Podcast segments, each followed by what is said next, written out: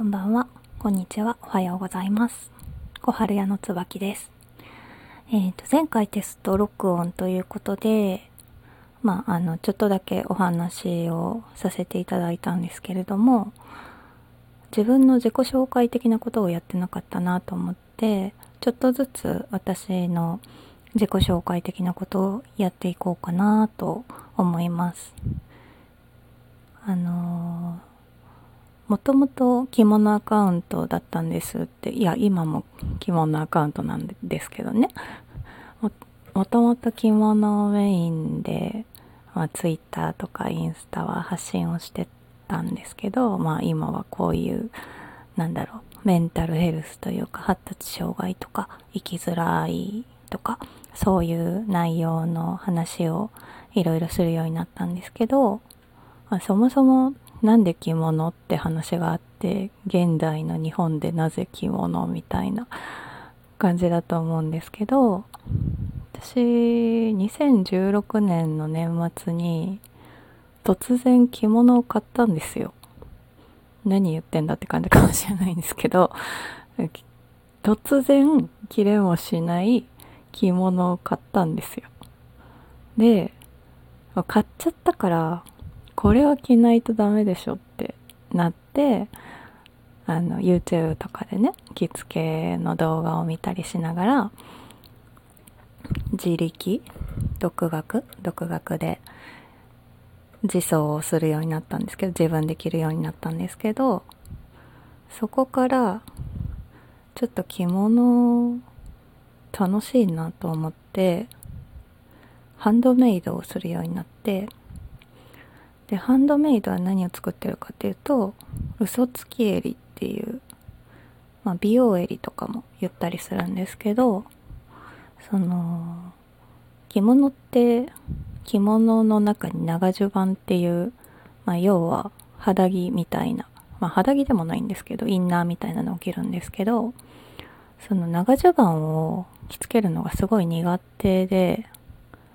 あのもっと簡単に着れないかなって思ってた時に美容襟なるものに出会ったんですよ。で、その美容襟っていうのは、あの、普段着物アンさんっていう、以前吉祥寺にあった着物屋さんなんですけど、そこの店主の方が、ブログで嘘つき襟を自分で作る方法みたいな感じで、手ぬぐいから作る方法をブログで紹介してくださっていて、これめっちゃいいなと思って自分で作ったんですよ。で、ハマっちゃって、これめちゃめちゃいいじゃんと思って。でそっから嘘つき襟を自分で作って、この良さをみんなに使ってもらいたい、知ってもらいたいと思って作るようになったんですね。で、その時、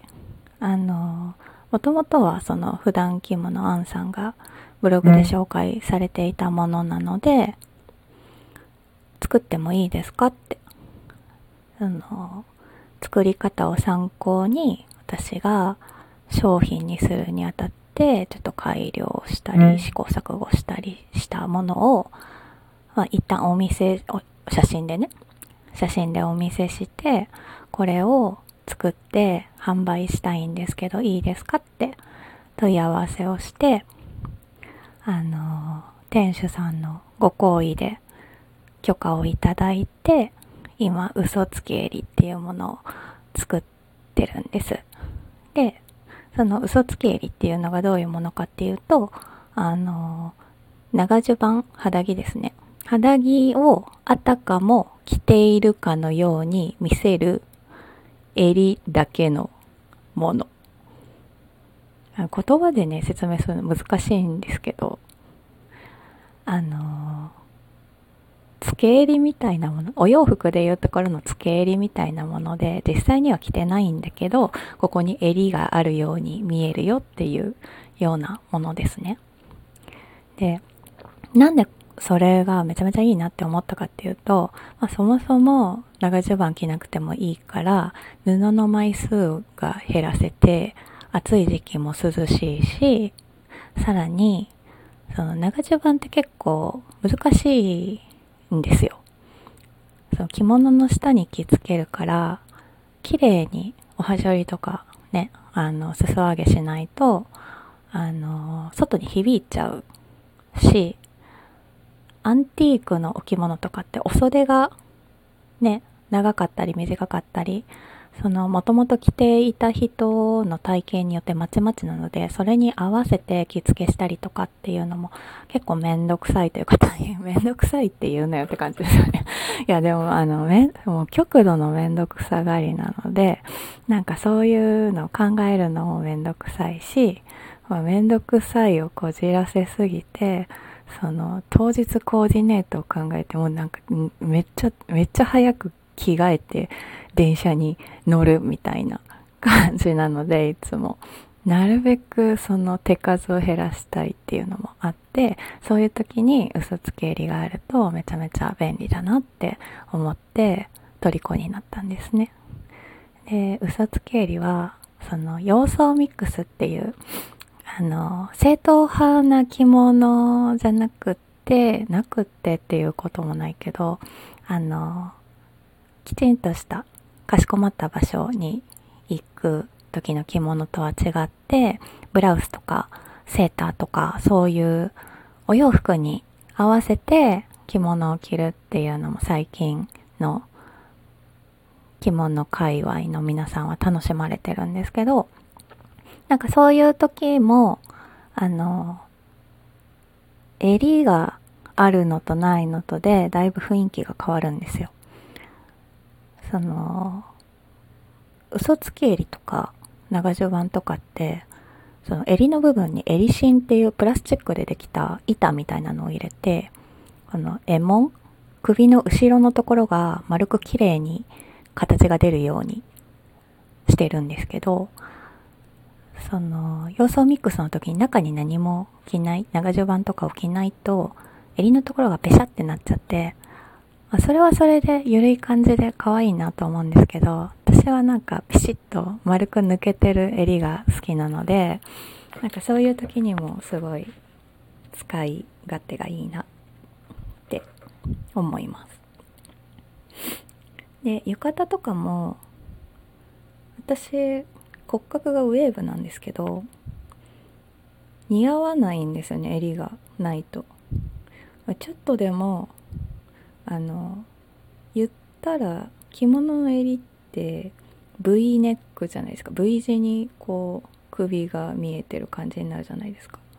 なんでそれをなるべく鈍角にしたくて。であのウェーブってねこう鎖骨周りが結構スカスカな方が多くってその襟がないとすごい寂しい感じになっちゃって本当にゆるゆるいというかもうなんか言い方あれですけどだらしない感じに私の場合はなっちゃって、うん、あの浴衣を1枚で着るのがちょっとなんか似合わなくて嫌だなって思ってたのもあって自分で嘘つき襟を作るようになってその問題が解決したのでもうじゃんじゃん浴衣を着れるようになったんですけどそんな感じでもうなんか嘘つき襟が好きすぎて嘘つき襟を作って売るようになったっていう経緯があります。で嘘つき襟を作ることによって着物を着る頻度も増えて着物熱も上がっていきさらにもうなんか自走だけでは飽き足らなくなって職業訓練校で着付けの勉強をしてで留め袖まであの勉強させていただいたんですけどそれでね多層はできるようになったからこれで満足ってならなくってちょっとなんか国家資格取ろうかなって思ってその職業訓練が終わった後にその検定対策講座に通って昨年の9月かな？9月にあの着付け技能検定の実技の試験を受けてきて先日1月31日に合格発表があって無事着付け技能士2級着付け技能士の資格を得ることができました。であのせっかくね資格も取ったしなんか人にお着物を着せるようなお仕事につなげていけたらいいなと思っていたりします。小春屋のアカウントはですねツイッターとインスタとあとなんだ？あれなんだっけ？インスタの派生みたいなツイッターの偽物みたいなやつなんだっけ？スレッズ？スレッズにもアカウントあります。こっちはちょっとねあの放置しがちなのであんまりいないんですけどあの着物興味あるよとか最初どういうものを集めたり準備したらいいのみたいなのがあればね気軽にご相談いただけたら一緒に考えますので。まあ、そちらのサービスサービスっていうかサービスとしてあるわけじゃないんですけど全然お気軽にお問い合わせいただけたら嬉しいなと思います。はい。じゃあ今日はこの辺りにしましょうかね。着物が好きな小春屋の話でした。今日も聞いていただきありがとうございます。小春屋の椿でした。次回の放送でまたお会いしましょう。さよなら。